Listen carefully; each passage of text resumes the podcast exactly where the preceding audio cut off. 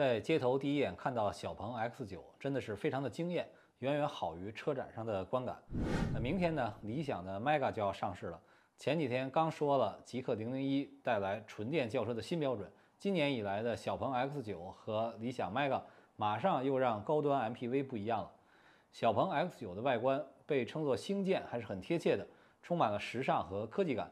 这个尾部的折线造型呢，并没有对车内的空间产生影响，反而是加长了车身。这种设计肯定是见仁见智，你要引人注目，就得接受争议。而针对理想 Mega 的吐槽更多，甭管是说像高铁还是啥玩意儿，我看了都觉得有点别扭。但是呢，MPV 被灭霸点统治了很久，需要换换样子了。呃，直观上看，小鹏 X9 就是一款配备了冰箱、按摩椅、大彩电的大号 MPV，并且很多舒适配置呢都是全系标配。但当你开上它以后，你会发现这款五米多长的 MPV 操控很灵活，通过语音就可以控制车辆的驾驶模式。舒适模式和运动模式有很大的反差，提速、转向、轻重都有很大的区别。全新标配的后轮转向也让这款车的掉头更加方便，很多地方都是一把过。此外呢，小鹏 X9 带头开始卷双腔空悬，可以升高四十毫米或者降低五十毫米，最大调节范围可达九十毫米。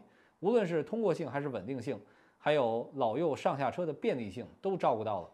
那小鹏 X9 呢，拥有日系 MPV 很喜欢用的下沉式储物空间设计，第三排座椅还可以收纳，靠背角度一百八十度可调，这样带来了更丰富的空间。而且呢，座椅的放倒和竖起都是电动调节，很方便，不像有些车型需要手动操作，弄不好呢还有些狼狈。作为小鹏的旗舰产品，XNGP 是不可或缺的看家本领。我感觉呢，目前小鹏的这套系统还是比较偏猛的风格，在超车变道风格选择标准的情况下，并线的动作很快；在拥堵情况下呢，刹车比较急。如果需要并线，也会不断的试探。所以呢，我在不长的驾驶过程遇到了好几次脱离的情况，特别是在出匝道面对实线，判断还不是很准确。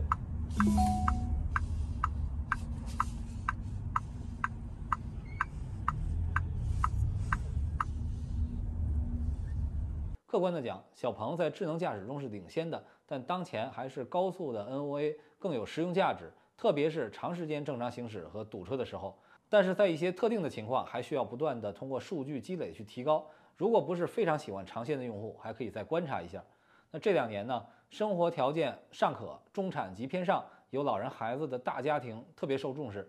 理想最近讲的一句话，我觉得很有道理。他说，到了二零三零年，中国售价二十万以上的家庭用户。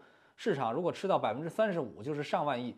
其实呢，理想去年就已经做到了千亿，还盈利。现成的需求就在这儿，与其搞新奇特，不如把普遍需求做好。像这类的家庭用车，不只是高端 MPV，也包括问界 M9、理想 L9 这样的大 SUV。那说到理想的 Mega，应该算是一款网红车了。理想已经吹了很多牛，最大的关注点还是它的独特造型。那 MPV 这个领域，别克 GL8，我觉得还会有相当大的惯性，特别是商务市场。去年我们主办会议，我晚上在酒店门口接嘉宾，发现来自各方的嘉宾几十辆车都是一水儿的 GL8，只有何小鹏本人是坐大通的 MIFA 来的，因为那时候小鹏的 X9 还没上市。传奇的 M6、M8、E8、E9 组成的矩阵，可能是现在国内最专注 MPV 的企业。它的优势呢，一个是和别克 GL8 差不多，它的价格跨度比较大，有低端的产品，但我觉得最重要的还是它有 HEV 的车。我觉得呢，HEV。是当前 MPV 最理想、最实用的动力形式。